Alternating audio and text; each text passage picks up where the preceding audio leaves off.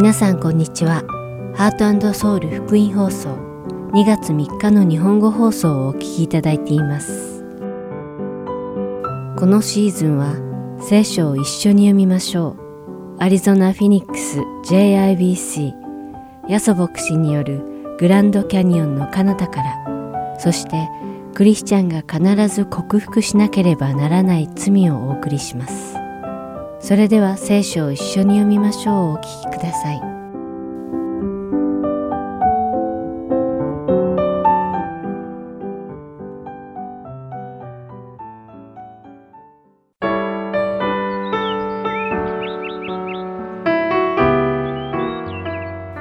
皆さんこんにちは。聖書を一緒に読みましょうのお時間です。お相手はダイヤモンド優子がお送りします。人は気の合う仲間同士で集まるのが好きです。類は友を呼ぶということわざもあるように、その人の集う友人たちを見れば、その人のことがわかるとも言います。このように人の集まりには似たような人たちが集まるようになっています。確かに似た者同士が交わるのは悪いことではありません。ですが自分たちと違う人たちを排除したり無視したりするというのは良いことではありません。残念なことにこの世ではそのようなことが日常茶飯事で起こっています。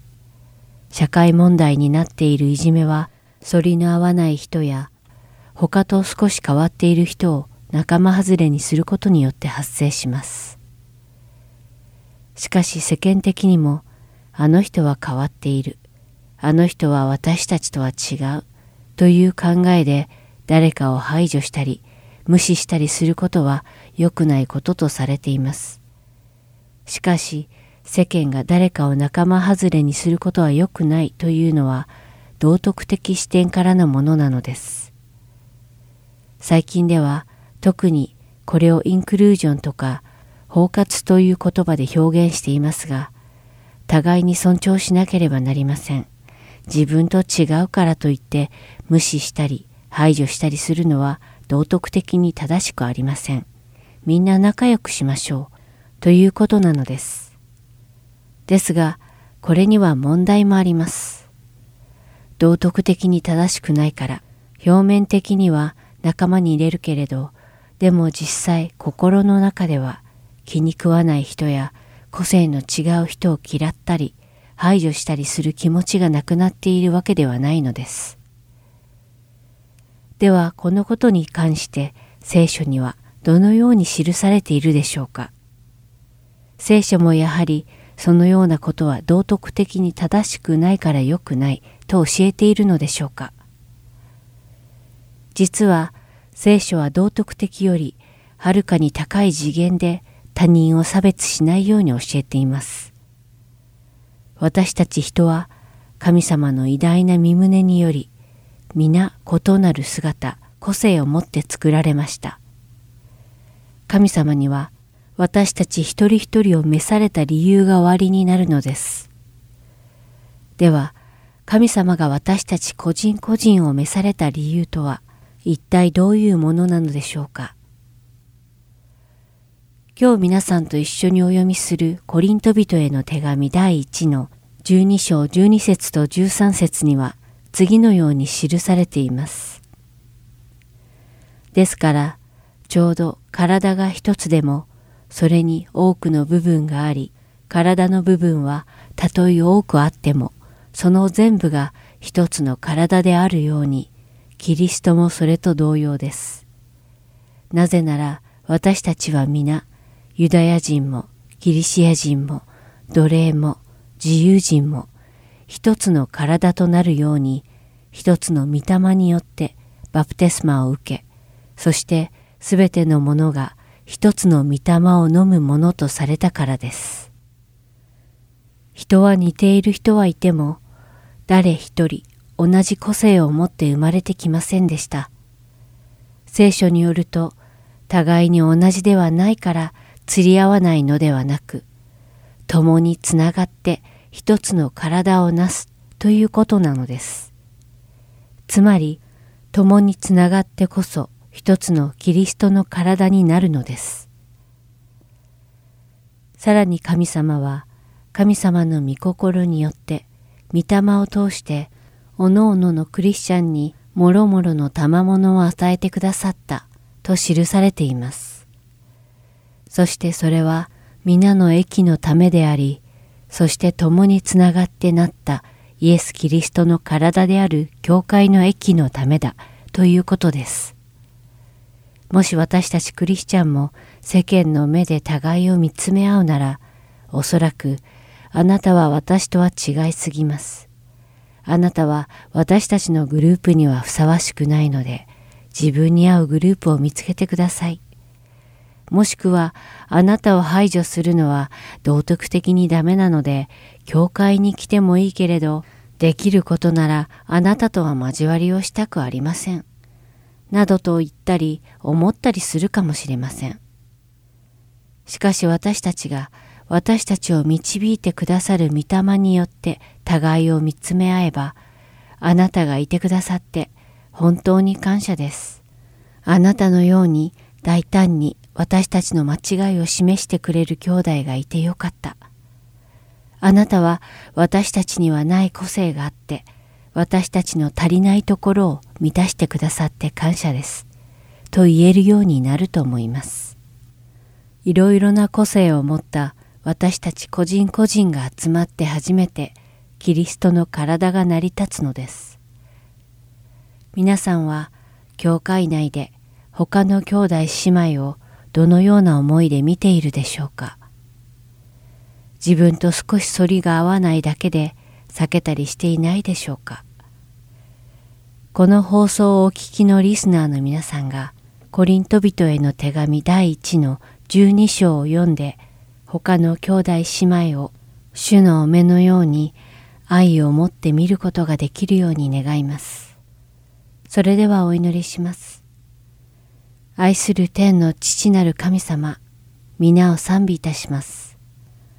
私たちは、おのおの個性豊かで同じではありませんが、御霊によって主の御心通りにおのおのに与えられた賜物を持って共につながってイエス・キリストの体である教会の益のために働くようどうか導いてください。イエス様の皆によってお祈りします。アーメン。それでは今日の聖書箇所、コリント人への手紙第1、12章の1節から31節までをお読みして、今日の聖書を一緒に読みましょう終わりたいと思います。さて兄弟たち、御霊の賜物についてですが、私はあなた方にぜひ次のことを知っていていただきたいのです。ご承知のように、あなた方が異教徒であった時には、どう導かれたとしても、惹かれていったところは、ものを言わない偶像のところでした。ですから私は、あなた方に次のことを教えておきます。神の御霊によって語る者は誰も、イエスは呪われよと言わず、また精霊によるのでなければ、誰もイエスは主ですということはできません。さて、賜物にはいろいろの種類がありますが、御霊は同じ御霊です。奉仕にはいろいろの種類がありますが、主は同じ主です。働きにはいろいろの種類がありますが、神はすべての人の中ですべての働きをなさる同じ神です。しかし皆の益となるためにおのおのに御霊の現れが与えられているのです。ある人には御霊によって知恵の言葉が与えられ、他の人には同じ御霊にかなう知識の言葉が与えられ、またある人には同じ御霊による信仰が与えられ、ある人には同一の御霊によって癒しの賜物が与えられ、ある人には奇跡を行う力、ある人には予言、ある人には霊を見分ける力、ある人には威厳、ある人には威厳を解き明かす力が与えられています。しかし、同一の御霊がこれらすべてのことをなさるのであって、御心のままに、おのおのにそれぞれの賜物を分け与えてくださるのです。ですから、ちょうど体が一つでも、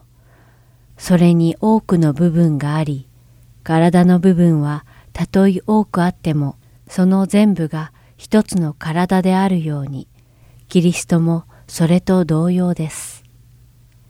なぜなら私たちは皆ユダヤ人もギリシア人も奴隷も自由人も一つの体となるように一つの御霊によってバプテスマを受けそしてすべてのものが一つの御霊を飲むものとされたからです。確かに体はただ一つの器官ではなく多くの器官からなっています。たとえ足が私は手ではないから体に属さないといったところでそんなことで体に属さなくなるわけではありません。たとえ耳が私は目ではないから体に属さないといったところでそんなことで体に属さなくなるわけではありません。もし体全体が目であったらどこで聞くのでしょう。もし体全体が聞くところであったら、どこで嗅ぐのでしょう。しかしこの通り、神は御心に従って体の中にそれぞれの器官を備えてくださったのです。もし全部がただ一つの器官であったら、体は一体どこにあるのでしょう。しかしこういうわけで期間は多くありますが体は一つなのです。そこで目が手に向かって私はあなたを必要としないということはできないし頭が足に向かって私はあなたを必要としないということもできません。それどころか体の中で比較的に弱いと見られる器官がかえってなくてはならないものなのです。また私たちは体の中で比較的に尊くないとみなす期間をことさら尊びます。こうして私たちの見栄えのしない期間はことさら良い格好になりますが、格好の良い期間にはその必要がありません。しかし神は劣ったところをことさらに尊んで体をこのように調和させてくださったのです。それは体の中に分裂がなく各部分が互いにいたわり合うためです。もし一つの部分が苦しめばすべての部分が共に苦しみもし一つの部分が尊ばれればすべての部分が共に喜ぶのです。あなた方はキリストの体であって、一人一人は各機関なのです。そして神は教会の中で人々を次のように任命されました。すなわち第一に使徒、次に預言者、次に教師、それから奇跡を行う者、それから癒しの賜物を持つ者、助ける者、治める者、威厳を語る者などです。皆が使徒でしょうか？皆が預言者でしょうか？皆が教師でしょうか？皆が奇跡を行うものでしょうか？皆が癒しの賜物を持っているでしょうか？皆が威厳を語るでしょうか？皆が解き明かしをするでしょうか？あなた方はより優れた賜物を熱心に求めなさい。また私はさらに勝る道を示してあげましょう。今日も聖書を一緒に読みましょうにお付き合いいただきありがとうございました。お相手はダイヤモンド優子でした。それではまた来週お会いしましょう。さようなら。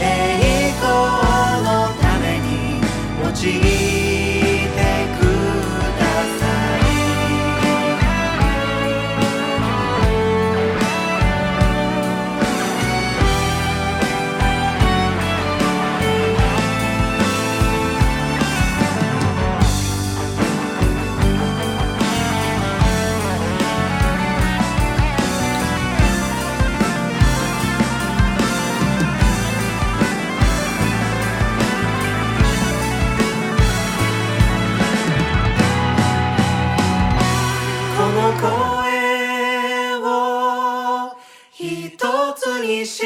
てこの心一つにして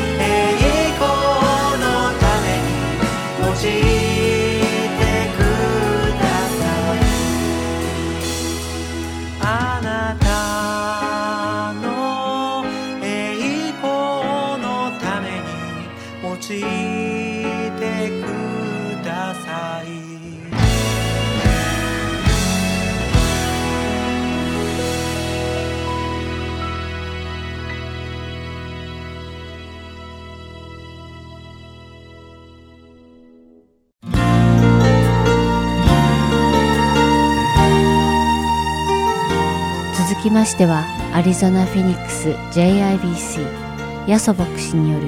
グランドキャニオンの彼方からをお聞きください。今日のタイトルは「Humility」謙遜です。ヤソ先生のお話を通して皆様が恵みのひとときを送られることを願います。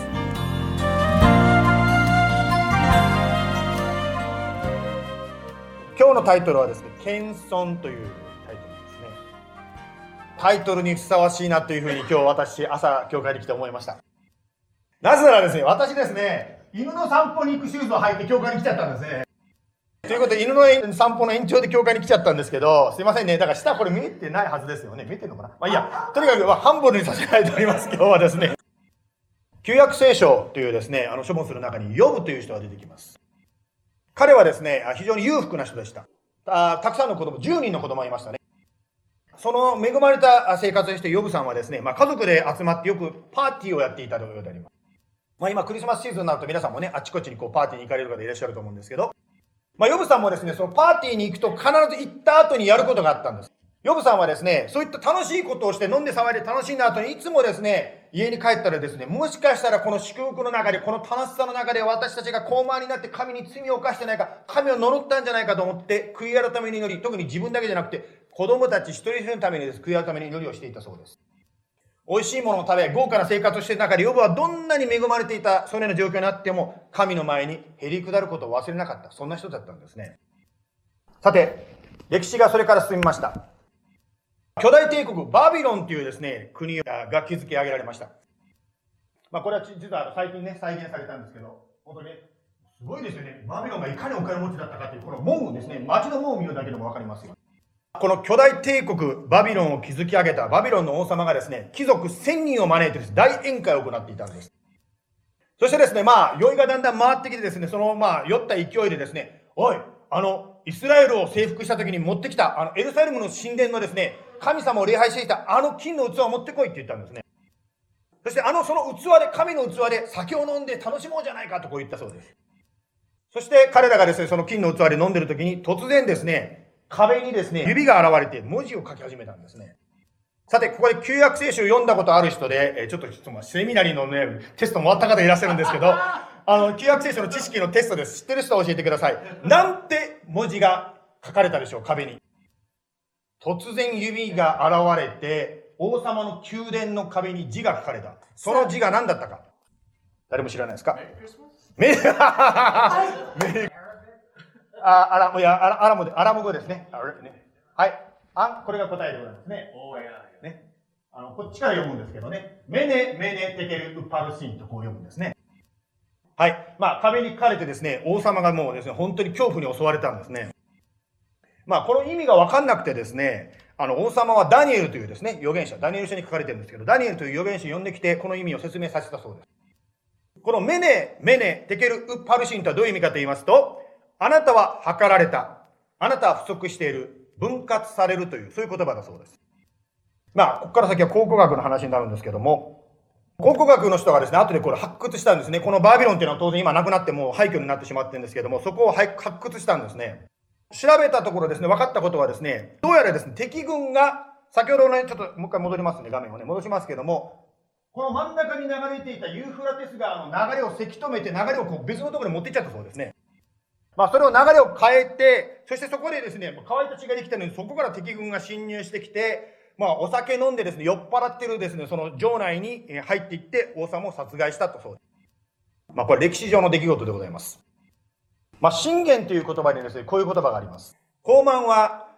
破滅に先立ち、高ぶった霊は挫折に先立つ。まあ、下にですね、今のね、バビロン、あのすっごいですね、豪華なバビロンが今こうなってるというですね、まあ、廃墟の写真が載っておりますね。つまりですね、本当にもう私は強いんだ神なん神よりも強いんだと言ってですね、もう本当にそのエルサレムの神殿から取ってきた金の器で飲み始めた時に、You're done! 神様からもうおしまいって声が言われちゃった。1900年代の話です。沈まない船というのが作られたんですね。テクノロジー的な話になりますけど、二重底はですね、底がですね、二重になってるんですね。二重になってる。また防水区画ってですね、水が入っても沈まないようにいくつかの小さい区画に入って分けてですね、水が入っても他に広がらないようにというですね、最新技術を使って絶対に沈まない船、つまりタイタニックが作られたんですね。しかしご存知のように、ぶつかった氷山が想定外の被害を与えるためにこの船は沈んでしまったんですね。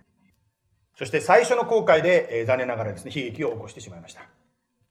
高慢は破滅に先立つと聖書が言いますけども、今日はですね、私たちは謙虚、本当に謙遜になることについて、コロサイの3章から共に学んでまいりたいと思います。では、コロサイ書の3章、今日のテキストですけども、そこを読んでいきたいと思います。3章の12節ですからあなた方は神に選ばれたもの、聖なるもの、愛されるものとして、深い慈愛の心、親切、謙虚、乳和、寛容を着なさい。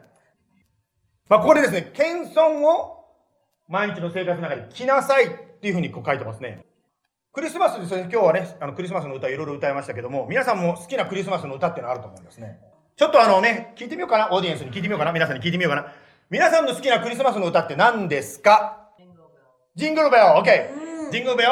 ?Anything else? ファースノーよいいですね。ああ、ゴースティースノーメン。That's good. ゴースティースノーメンね。おー、good. ルドルフとレいや、ね。ね。いろんなクリスマス、そね、いろんなクリスマスの歌がありますけども、皆さん、あの、サイレントナイトという歌、先ほど歌いましたよね。あの、サイレントナイトっていうのはもともとはドイツで書かれました。実はですね、これはあの、まあ、戦争が終わった後ですね、平和を求める願いを込めて、まあ、書かれた歌だそうです。まあ、あのー、この歌、このサイレントナイトという歌はですね、まあ、これはある方が言ったんですけど、どんなに酔っ払ったお父さんが歌っても、サイレントナイトを歌うと、子供の頃に歌ったあの素朴なクリスマスを思い出させる歌だって僕言ってます。ね、Silent Night, Holy Night, Always Calm, Always Bright ですね。本当にこう心がね、こう静まるような歌ですよね。さて、日本語の歌詞の中でですね、先ほど歌った中にこういう言葉が出てきましたね。救いの御子はまぶねの中にと書いてありました。あの、あ、もう英語で言っちゃったから分かってるかもしれないけど、マブネって何かということなんですけど、まあ英語の人は分かってます。ね、マブネって普段日本語で使いませんよね。ああ、how you doing マブネって言わないですよね。マブネっていうのは基本的に言うと、はい、英語で何でしたっけ？ね、つまり動物、家畜がですね、まあ、ご飯食べる場所っていうかね、まあそういう場所のことを言うわけですけども、ですからイエス・キリストの誕生は、王宮、宮殿とか、または病院ではなくて、まあ、家畜小屋で生まれたということをこの歌の中でも言ってるわけですよね。この中で今日お話聞いてる方の中で、はい、私も家畜小屋で生まれましたっていう人います？私ね、小さい小さい頃よく親に言われたんですね。あなたはね、木の股から生まれてきて、なんだか意味わかんないですけどね。何その意味よくわかんない。まあ冗談ですけど、私も病院で生まれましたけど、ね。まあとにかく、ごめんね、訳せないことを言ってるね。訳せないこと言ってますけどね。anyway、とにかく誰もね、家畜小屋では生まれないんですが、イエス・キリストは家畜小屋で生まれたということを言ってるわけですね。つまり、貧しい誕生ということが言うことができるわけですね。それはイエス様の謙虚さのこう現れなわけですよね。つまりキリストはですね、もっとすごいところでですね、宮殿でですね、たもう本当に世界中からおめでとう誕生ね、あなたの誕生おめでとうってこう言われているような形で生まれることもできたんですが、あえて私たちが体験しないような誕生、自ら、自ら体験されたわけですね。まあ、イエス・キリストの謙虚さということなんですけど、それに対して偽の謙虚っていうのも実はあるんですね。先週学んだことのちょっと復習になるんですけど、先週はですね、この際の2の18でこういうことについて学びましたね。自己卑下や密会礼拝を喜んでいる者があなた方を残罪することがあってはなりません。彼らは自分が見た幻により頼み、肉の思いによっていたざりに思い上がって、頭にしっかり結びつくことをしません。まず英語の訳からいきます。英語の訳ではですね、あの、アセセセシズム？オッケーオッケーオッケーオッケー。ね。あ、あ、もう舌が噛みそうなんで言いませんけど、その何とかって訳された言葉はですね、ギリシャ語ではヒュミリティという言葉なんですね。日本語ではここでは自己卑下というふうに訳してる日本語の方がちょっとこれ分かりやすいかなと思うんですが、あの、自己卑下と謙遜っていうのは違うんですね。まあ、自己卑下というのは自分の価値を軽く見る、低く見るわけですよね。今日あの、この後でね、もうね、皆さんが持ってきてくださったんでね、あの、クリスマスの美味しい食べ物食べたいと思うんですけど、やっぱりね、自己卑下する場合だったら、いいわよ、私はいらないから、皆さん食べてください。私が関係ないの。構わないで、こうなっちゃうわけですよね。つまり、自分の価値を下げてしまう。自分に価値がないと思ってしまう。これがまあ、自己卑下という考え方ですね。性格的にね、そういう方もいらっしゃると思うんですね。自動的にこう他人よりも自分が劣ってるってこう、なんとなくですね、自分の考えの中でもう頭の中に焼き付けられてる人もいらっしゃると思うんですけど。ね、またはですね、自分が誰かを助けることはできるけど、誰かに助けられることがもうアンカンファトブルができないという人もいらっしゃるかもしれない。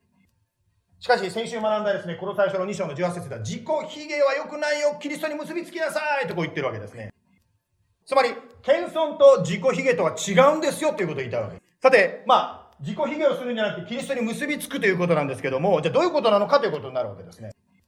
あの、もうね、12月ということで、まあ、今年を振り返る時も、行く年、来る年モーメントもですね、いろいろあるわけですけども、今年の JBC を考えてみたらですね、6月にですね、JCPN というですね、全米から日本からいろんな方が来られてですね、集会を行いました。まあ、JCPN をですね、あの、やった時、一番最後にですね、みんなでね、参加者を囲んでですね、歌を歌ったんですね。はい、マットさん。はい、何の歌を歌ったでしょう？こうやって囲んで。えー、メリークリスマス。違うって、違うって。違う、違います。あの、え、愛を、え愛を持ってきてそう。ね。はい。愛を持って生きていこうという歌をですね、JC ペンの最後で歌うんですね。ね。まあ、その中でですね、あなたの字と音が外れてますね。いいや。あなたの人生は、愛に満ち溢れる。愛する心を、イエスは教えてくれたっていうですね、こういう歌なんですよね。誰も拍手ないです。いいです。カラオケ大会、もう完全に年末カラオケ大会になってますけど、それはいいですけど。ね。この歌、ちょっと英語に今訳してもらいたいと思うんですけど、今の歌詞が何が言ってるかというと、あなたの人生は愛に満ち溢れるとこう日本語で言いましたね。みんなに囲まれてこれ言っちゃうとですね、ちょっと照れちゃうんですね、実を言うと。しかしですね、先ほどの自己卑下とイエス様につながるということから考えているならば、実は私たちがもし心の目を開いてみるならば、私たちは神の愛に囲まれてるんですね。っていうのは聖書に見ますとですね、神はその一人がお与えになるほどに私たちを愛されたと書いてあります。しかしその中で私たちはですね、いや、自分には価値がないから、どうぞ他の人に、他の人にってこうなっちゃうわけですね。ですから心の目を開けるとですね、神の愛が見えてくるんですね。ですから私も最初これやられたんですよ。このみんなに囲まれて歌われた時ですね、なんか急に恥ずかしくなっちゃってですね。でも周りが360度囲ってるのどこにも向けないわけですね。しかしこういうことを通してですね、見える形で神は本当に私を愛しているんだという事実をもう一度重くされるんですね。ですから今日ですね、いろんなこと、バビロンがどのことかいろんなこと言ってますけど、覚えていただきたいのは、神はあなたを愛しているというこの事実であります。ぜひですね、ちょっとやってみようかな。隣の人に、神はあなたを愛してますとこう言ってみましょうね。いや、 one, two, three、やるか、オッケー、やるよ、やるよ、やるよ、やるよ。いいですか？ Japanese English、together、一緒にやりますよ。3、はい。神はあなたを愛してます。ねはい。ややりました皆さん。やった？やった？やった？ですから神はあなたを愛しているというのは私たちが感じよう感じまいならば事実は事実なんです。ですから心の目を開いて神の愛を見つけたいものであります。この最初の3章に戻りますけどもこう書いてありますね。ですからあなた方は神に選ばれたもの聖なるもの愛されているものとして深い慈愛の心親切謙虚を身につけなさい。まあこれ神に選ばれたと書いてますけども、やっぱりあなたがイエス様を信じるとき、あなたは神に選ばれてるんですね。神に呼ばれてるからイエス様を信じるんですね。また、えー、あなたはイエス様の十字架によって罪許されてるわけです。つまり聖なるものとされたんですね。それはですね、自分が何か立派なことをしたから許されたとかではなくて、イエス・キリストが十字架にかかったからこそ、あなたや私は許されたんですね。だから、聖なるものと書いてあるのは、えー、そんな聖なるものなんてまだまだですよって思うかもしれないけど、神の前ではあなたは聖なるものになっちゃったんです。十字架にイエス様がついたから。そして、愛されてるもの、先ほどやりましたよね。神に愛されてるものなんですね。感情でそう思わない時もあると思うんですね。特に今テストシーズンということでね。うまくいかないとですね、私なんかダメな人間と思うかもしれないけども、イエス様は愛していよとこう言ってくださってるんですね。そして私たちが愛されているからこそ、謙遜を身につけることができるわけですね。つまり今日2つのポイントでいきますけど、最初のポイントは何だったかと言いますと、1番目のポイント。謙遜とは、神に愛されている自分の価値を自覚することから始まるわけですね。もう一回言いますね。謙遜とは何ですか？神に愛されている自分の本当の価値を自覚することから始まります。では2番目の入ります前にですね、この最初の3章の13節を読みたいと思います。互いに忍耐し合い、誰か他の人に不満を抱いたとしても、互いに許し合いなさい。主があなた方を許してくださったように、あなた方もそうしなさい。謙遜の2番目のポイント。謙遜とは何ですか？互いに許し合うことから始まります。謙遜とは互いに許し合うことから始まるわけですね。英語でですね、一番口にするのが難しい言葉は何かというと、I am sorry だそうですね。まあ、ごめんなさいというふうにですね、誰かの前で言うっていうのはとてもなんていうんですか、まあ、まあ、へりくだされることですよね。しかしその許しを願う、その心の中に実は私たちが謙虚さを生み出していくわけですね。私たちは残念ながら絶好調になってしまうと全て願いが変わって全て計画通りに行くならば気がつかないうちにだんだんだんだん神を忘れて高慢になっちゃうんですね。まあ残念ながらですね、罪という性質が私たちの中にはですね、どっかに隠れているので、全てがうまくなる。もう祈りの通りに全て聞かれて、全てですね、もううまくいって全ていくと、だんだんだん私たちは神を忘れてしまうというのが残念ながら人間の罪深い根でございます。確か載せたと思うのは、JBC のね、ファあのファミリーの家族の Facebook ページなんですけど、そこにもちょっと載せたと思うんですが、コロナ前とコロナ後ではですね、日本から来る学生さんのタイプが変わったそうです。違ってるそうです。コロナの前はですね、どう？教会でカレーライス食べるんだけど来ないって言って、あ、カレーライス食べたいってですね、結構学生さんがたくさん教会に来たそうです。カレー作ったんだけど来ないったら、カレーそんな庶民的なもの食べないな。やっぱり握り寿司、寿司だったらどっかあそこ食べに行こうから、こうなっちゃうそうですね。まあ今日来てる学生さんがそうだって言ってるんじゃないんですけど、まあある方がそう言ってたよということを言ったわけですね。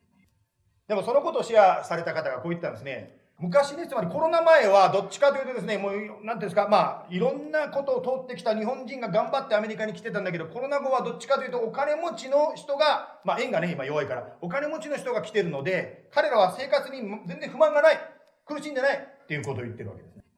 すべて恵まれてしまうと、なかなかですね、そういうですね、イエス様のこととかヘリクダルとかそんなこと考えないわけっていうのは全てがうまくいってるから。しかし、先ほど信玄の知恵を紹介させていただいたように、もしですよ、まあみんなが高慢になってるってわけじゃないですけど、もし私たちが全てが上手くなっていく中で、高慢になってしまうならば、気をつけないと罠が待ってるんですね。まあ一番いいのは、どんなに恵まれてても、予部のように、常にですね、謙虚であればいいんですけど、残念ながら私たちというのはうまくいってしまうと神を忘れてしまう。ああ、教会行かないよ。もうどうでもいいじゃんってこうなっちゃうわけですね。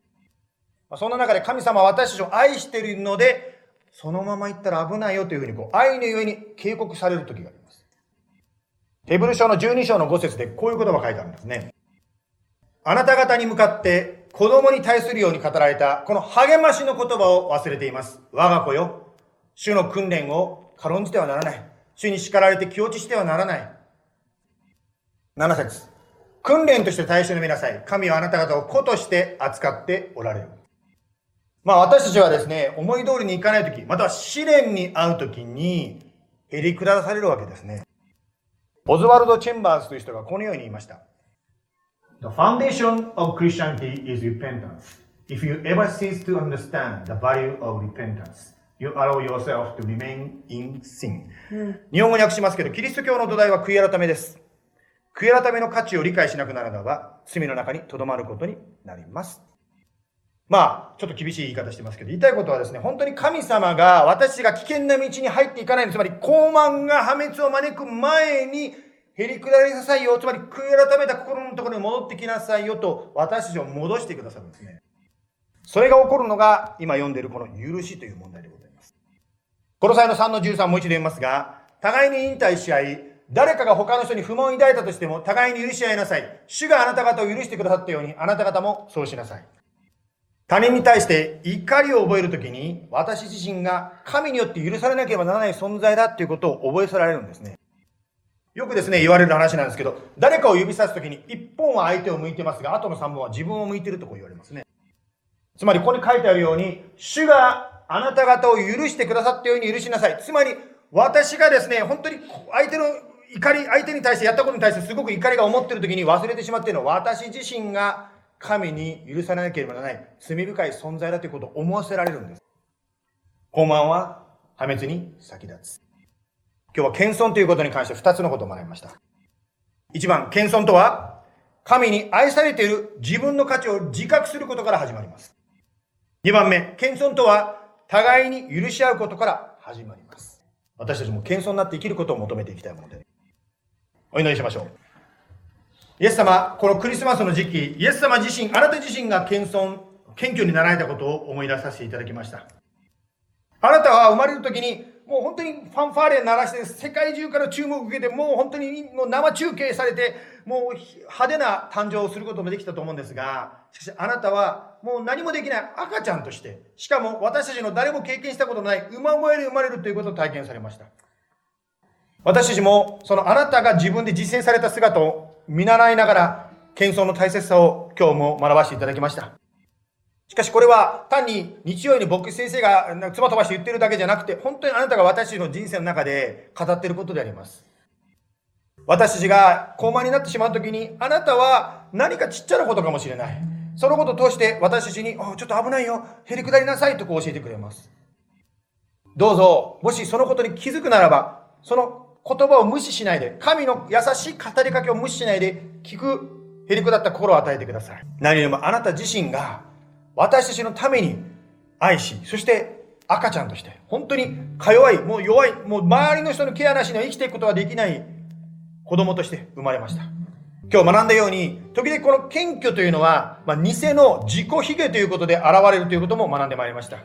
しかしその自己卑下の中には、イエス様が愛してるよって言っても、いや、信じない。イエス様が愛してるっていうことは嘘だ。私には価値がないんだとイエス様の言葉を知り解けてる自分の高慢さがあるということを教わりました。また、自分が誰かを助けてあげる立場にいるときはいいんだけど、自分が助けられるという、その、そのポジションにいたくないという自分の中に隠れたその高慢さがあるということも今日話の中で学びました。謙遜は本当にあなたから高められるために必要なものであります。またその謙遜の中で、互いに許し合うことの中で、日常生活の中で許しが必要なことがたくさんありますが、そのこととしてもあなたは私たちに謙遜その大切さを教えてくださることを学びました。このクリスマスの時期、ホリデーの時期、どうしても人間関係ということが注目される時でございます。過去にあることがあって、もう喧嘩別れして、もう話もしないという関係がこのホリデーのシーズンに思わ出されることもあるでしょう。その中で私たちがいつも本当に相手が悪いんだ、相手が悪いんだというふうに思うかもしれませんが、今日学んだように、いや、一番許しが必要なのは、許される必要があるのは私である。神の前に許しが必要なのは私であるということを自覚することを学びました。ですから私たちはへり下って、イエス様、相手を許せない私を許してくださいと祈ります。あなたはへり下る者と共におられます。なぜならばあなたが、ご自身がまずへり下ってくださったからです。ですからこの今日、今週歩んでいく中でどうかへりくだりの心を持って一日一日の仕事、また勉強、また人間関係の中でこのへりくだりの心を実践させてくださいますよ。そしてへりくだるときにあなたが私を守り、あなたが私たちをディフェンドし、あなたが私たちを高めてくださることありがとうございます。どうぞ今週1週間導いてください。イエス様の名前によって感謝して祈ります。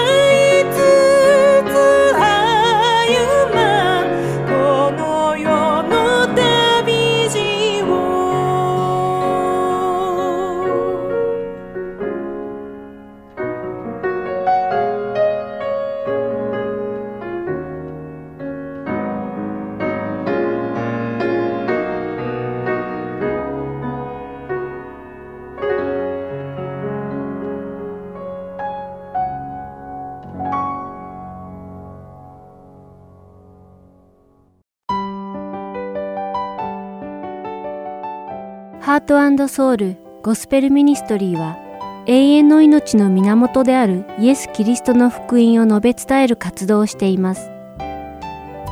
もしこの放送をお聞きになっている皆さんの中で神様、そしてイエス様のこと、または永遠の命についてもっと知りたいと思われる方がいらっしゃいましたら、どうぞこちらのウェブサイトまでお気軽にご連絡ください。heartandsoul.org at gmail.com heart and seoul org at gmail.com またこれからもこのハートソウルミニストリーの CD をご希望の方は E メールとお名前ご住所をご記入の上ハートソウルの E メールまでお知らせください。ご連絡いただき次第配送無料にて送らせていただきます。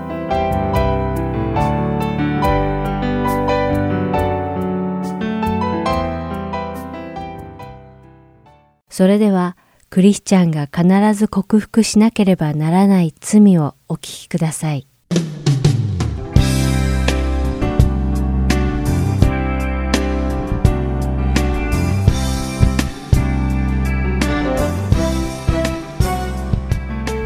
ハートソウル福音放送のリスナーの皆さんこんにちは。クリスチャンが必ず克服しなければならない罪の時間です。お相手は横山まさるです。この番組ではアメリカのクリスチャン作家のジェリー・ブリッジズ氏が書いた「レスペクタブル・シンズ」を通して私たちクリスチャンが克服しなければならない罪について考察していきます。第5回目の今日は不満と感謝の欠如の罪についてお話ししていこうと思います。ブリッジズ氏はこのレスペクタブル・シンズという本を通して私たちの生活の中には様々な巧妙な罪が存在するという事実を私たちに伝え人間にはこの巧妙な罪を罪として感知していないという問題があることに気づいてほしいと述べています。そしてこのような罪に対して私たちが対処する方法を提案するためにこの本を書いたと言っています。さて、リスナーの皆さんは自分の人生に満足していますか？そして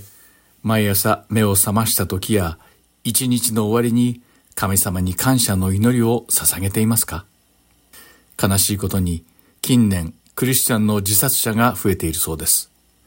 そのような人の多くは人生の様々な困難によって心の平安が失われ、心理的に追い詰められ、その耐え難い状況から逃れるためには、自殺以外の選択肢が考えられなくなってしまい、最終的には自分の人生を自分の手で終えるという最悪の道を選ぶことになってしまいます。また人間は得てして人生の問題が増えると不機嫌で不満な状態に陥り、感謝の気持ちが薄れてしまう傾向があります。私たちは人生にどれぐらい満足し、どれほどの感謝の気持ちを持って毎日を過ごしているのでしょうか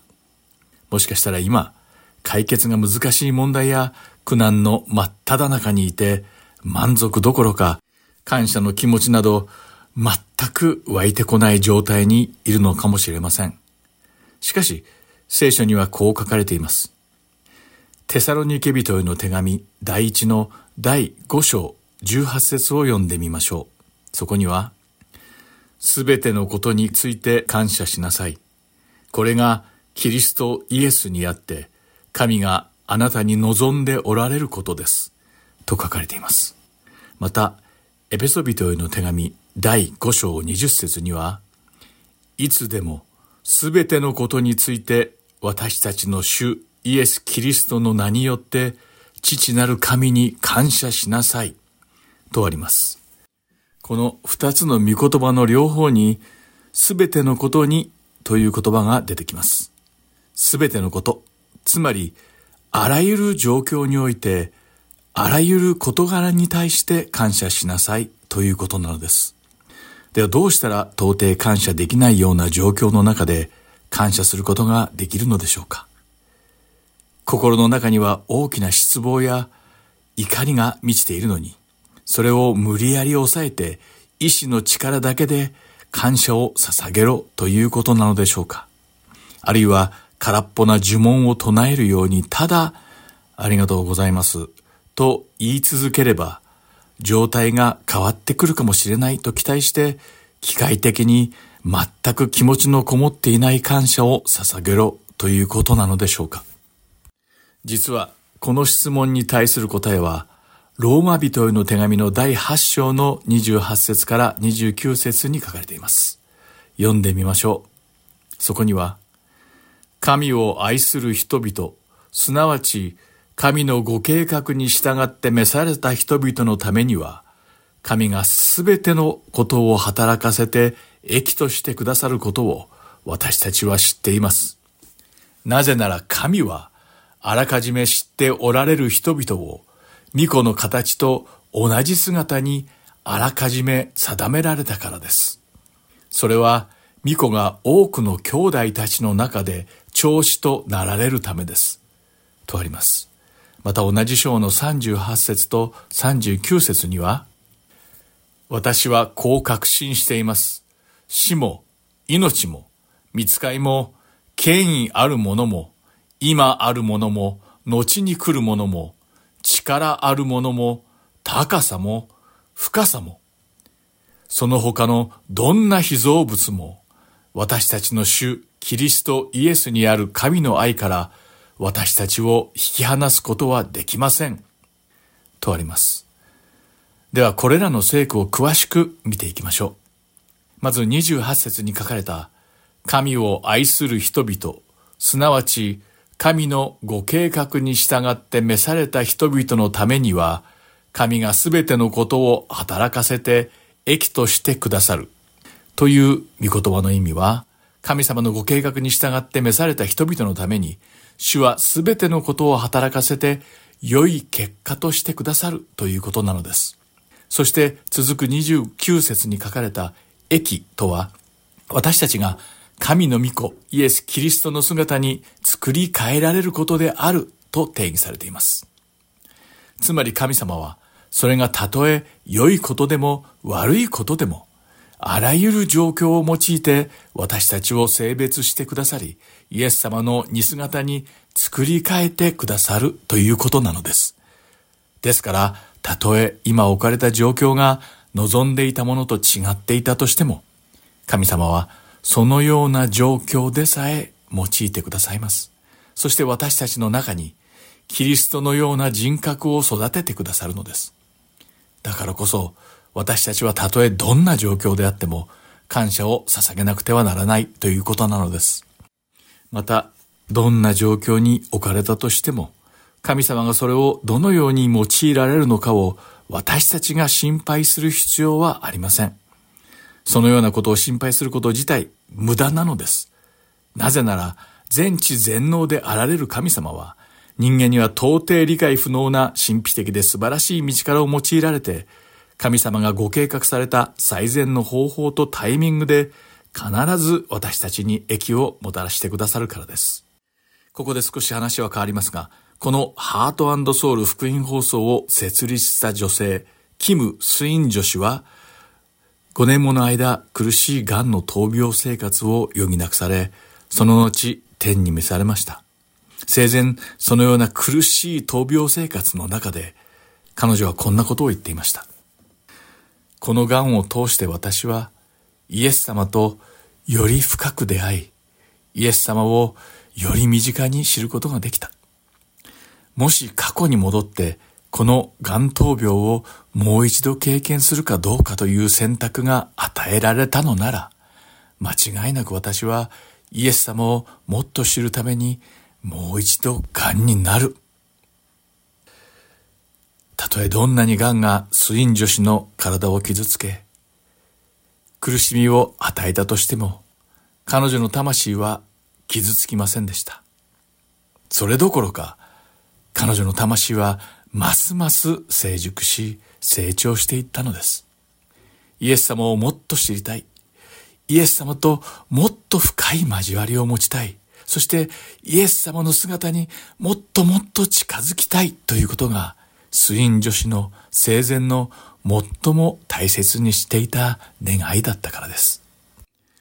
私たちもローマ人への手紙の第8章28節から29節に書かれた神様の約束を信じ、テサロニケ人への手紙第1、第5章18節のすべてのことに感謝しなさいという神様の御言葉に従わなくてはならないのです。いかなる状況においても常に絶えず神様に感謝を捧げるのです。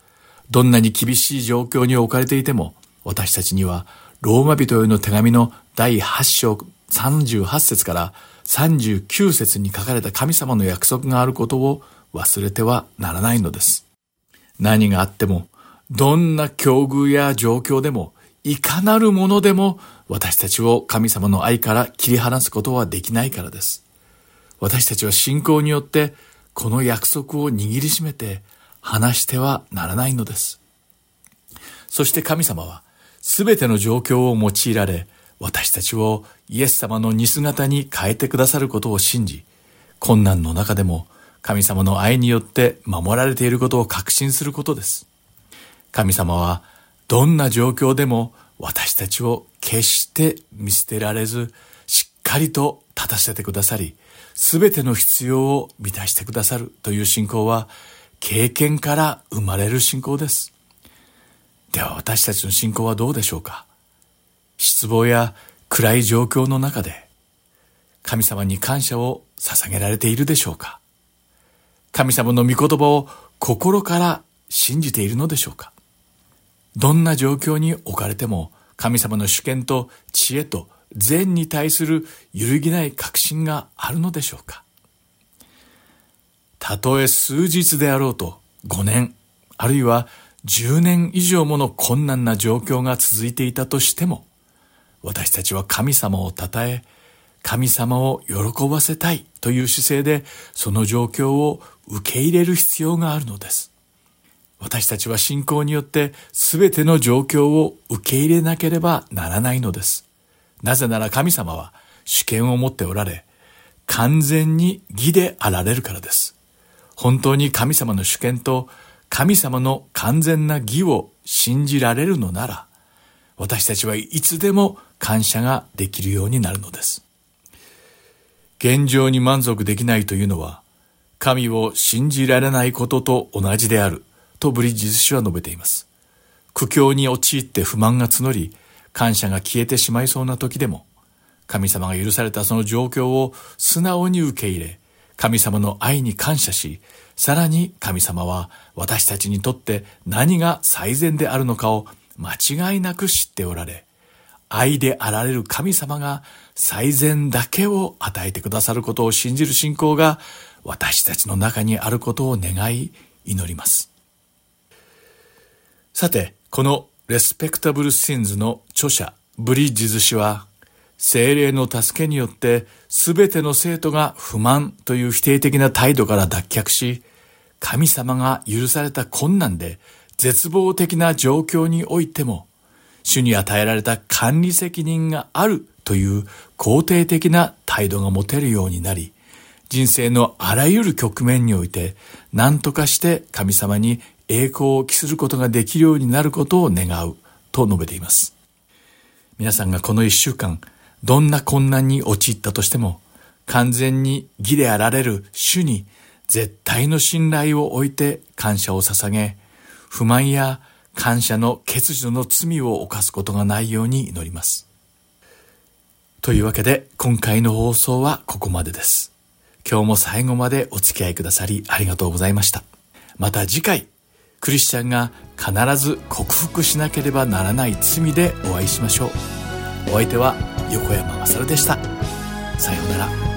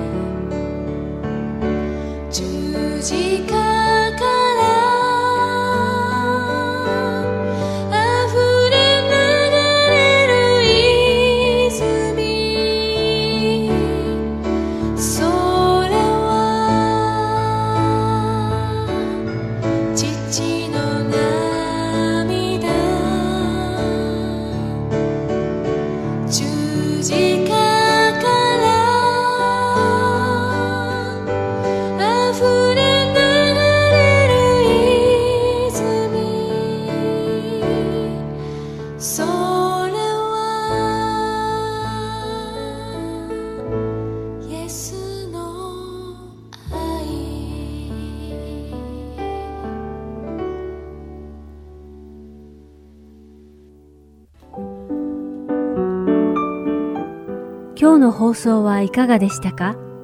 最後までお付き合いくださりありがとうございました。また来週お会いしましょう。